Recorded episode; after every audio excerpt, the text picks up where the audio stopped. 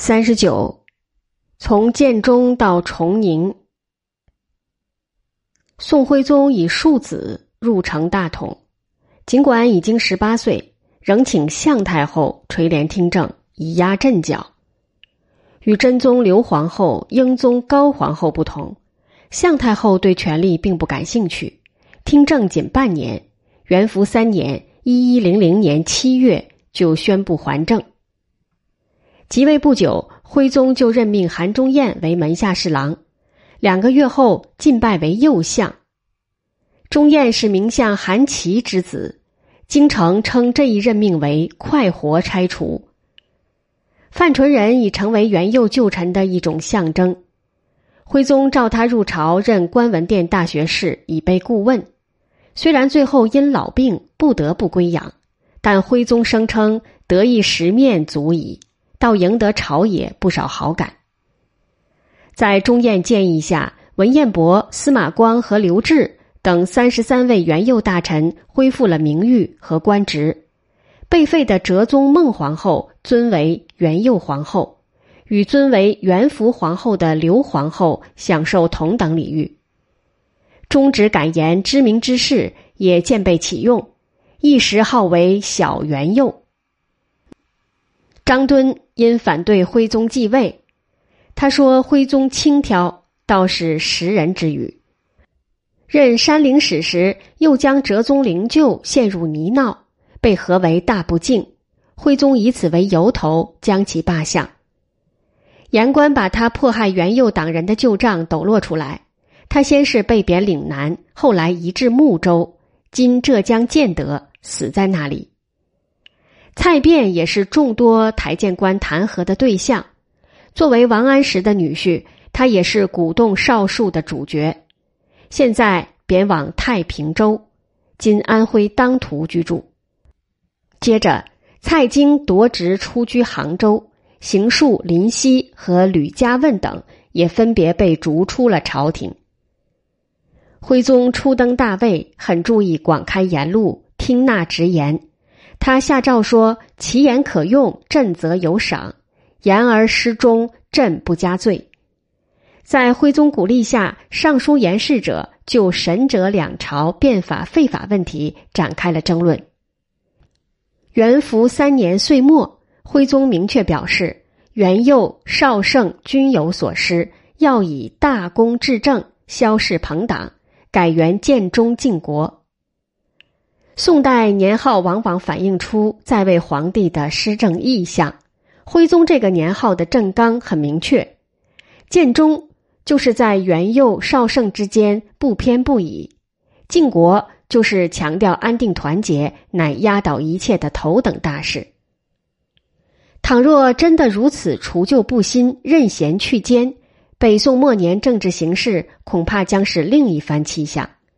可惜徽宗转眼就改变了初衷，形势逆转与元符末年以来各种政治力量的消长息息相关。向太后无疑是旧党的代表，她的垂帘听政使旧党纷纷回朝，但她听政仅半年就主动还政，于建中靖国元年（一一零一年）正月去世，旧党顿失靠山，也缺少杰出的领袖型人物。韩忠彦虽为左相，但在处理政事上魄力不够，在玩弄权术上也不是右相曾布的对手，事事受到掣肘。相对而言，新党不乏曾布这样有号召力的领袖。虽然向太后听政期间有一批新党被贬出朝，但在朝的新党势力仍盘根错节。曾布由于在皇位继承上大得徽宗好感。再加上他在少数时期对张敦过激之举也发出过不同声音，在建中舆论中反倒能为两派所容。但他在本质上是新党领袖，因而利用相位渐进少数之说，一方面示意御史中丞赵挺之对元佑旧党发动攻势，一方面千方百计排挤韩忠彦。起居郎。邓寻武是新党邓琬之子，他挑唆徽宗说：“陛下是神宗之子，钟彦是韩琦之子。钟彦更变先帝之法，在他是继承父志，陛下却不能够，必欲继承遗志，非用蔡京不可。邓寻武用父子之情离间了徽宗的君臣之意，挑起了他对旧党的不满和仇恨。十一月，徽宗宣布明年改元崇宁，表明他将转而崇尚西宁新法。曾布与蔡京在元符末年矛盾颇深，唯恐蔡京执政威胁自己，默许旧党将其逐出朝廷。但为相以后，他为了急走中宴。再次援引蔡京入朝，担任翰林学士承旨。不久，蔡京就当上了执政。当然，蔡京之所以能东山再起，与徽宗欣赏他的书法也有关系。据说，宦官童贯奉诏到杭州搜罗书画珍玩，贬居当地的蔡京精心绘制了屏障扇面，让他带回宫禁，博得这位风流天子的青睐。童贯乘机说相，徽宗便决定重新启用蔡京。蔡京入朝，先与曾布联手，迫使韩忠彦罢相，罪名是变神宗之法度，逐神宗之人才。但蔡京站稳脚跟，却开始倾轧曾布，上演了螳螂捕蝉，黄雀在后的闹剧。他抓住曾布，任命亲家陈佑甫为户部侍郎的把柄，发起攻击。曾布在徽宗面前声色俱厉的自我辩护，徽宗拂袖而起，御史交章弹劾曾布罢相出朝，蔡京取而代之，乘胜追击，命知开封府吕家问将其诸子问成贪污罪，把曾布贬到太平州居住，在政治上再难翻身。以崇宁元年（一一零二年）七月，蔡京任相为界限。其后虽然还打着新法的旗号，但只是盘剥百姓的遮羞布。蔡京的所作所为与西宁新法已了无关系。诚如王夫之所说，王安石精心擘画的心法，名存实亡者十之八九。蔡京为相不久，就仿照王安石设立制治三司条例司的陈规，设立讲仪司，安插了亲信党羽四十余人。由他亲任提举，蒋义思名义上讨论西风以行法度和神宗欲行而未行的举措，实际上是中枢以外有一中枢，成为蔡京打击政敌、独揽权力的工具。七月，徽宗颁旨指斥元佑大臣积引死党，沸腾异端，四行改更，无复忌惮。九月。他下诏将元符末年尚书言事的五百八十二名官员分为正上、正中、正下、斜上、斜中、斜下六等。这张名单是蔡京一伙儿拟定的，标准是同己为正，异己为邪。列为正上的仅六人，正中的十三人，正下的二十二人，多是蔡京的死党。而列入邪等的五百三十四人。虽有陈师道、曹税之等知名人物，但绝大多数只在具体问题上与蔡京意见不同而已。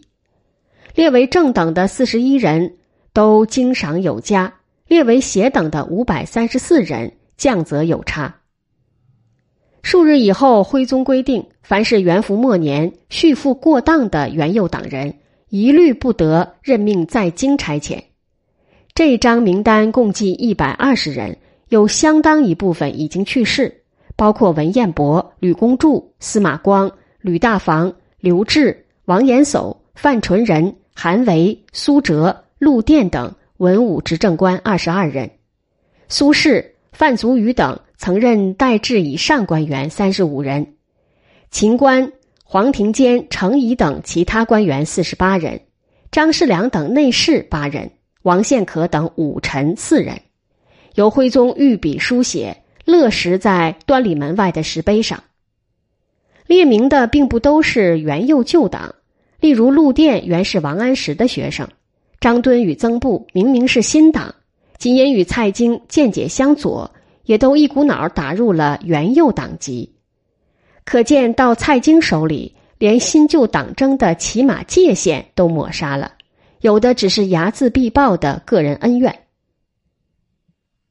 不日，蔡京又让徽宗承办元符末年变更法度的刘凤氏等二十七人，元佑皇后孟氏也被再次废黜，仍居瑶华宫。十一月间，徽宗和蔡京将列入元符尚书协上尤慎的三十八人处逐远方，将列为协上的四十一人分别贬为元小州郡的监当官。岁末，徽宗连颁两道诏书。一是命令各地对安置边管在本州郡的元佑党人严加缉管；一是不能再以元佑学术正式教授学生。崇宁二年四月，徽宗下令撤毁陈列在景陵宫的司马光、吕公著、范纯仁等大臣的画像，苏轼、东坡集也在禁毁之列。列为禁书的，除了三苏和黄庭坚、张磊。曹补之、秦观等苏门四学士的文集，还有范祖禹、范镇和刘班的学术著作。司马光的《资治通鉴》因有神宗的圣序，才免了一劫。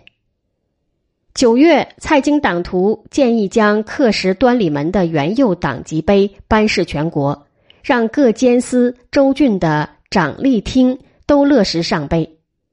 次年六月，朝廷又将元佑党人、元福党人和元福尚书协等者合为一张名单，共计三百零九人。先由徽宗书写刻石文德殿门东壁，再由蔡京书写颁示全国州县刻石。元佑党人的名单，绍圣时定为七十三人，崇宁时竟增至三百零九人。只要谁与蔡京立异，人无贤否，官无大小，就打入党籍。一入党籍，亲属也跟着倒霉。党人的父兄子弟，不论有无官职，一律不得担任在京差遣，甚至不能擅入京师。徽宗还规定，宗室不得与党人子孙或亲戚联姻，已经定亲尚未成礼的，一律改正。连党人的子弟亲属都成为不可接触的另类。更遑论党人自身的遭遇了。大规模的政治迫害反弹是强烈的。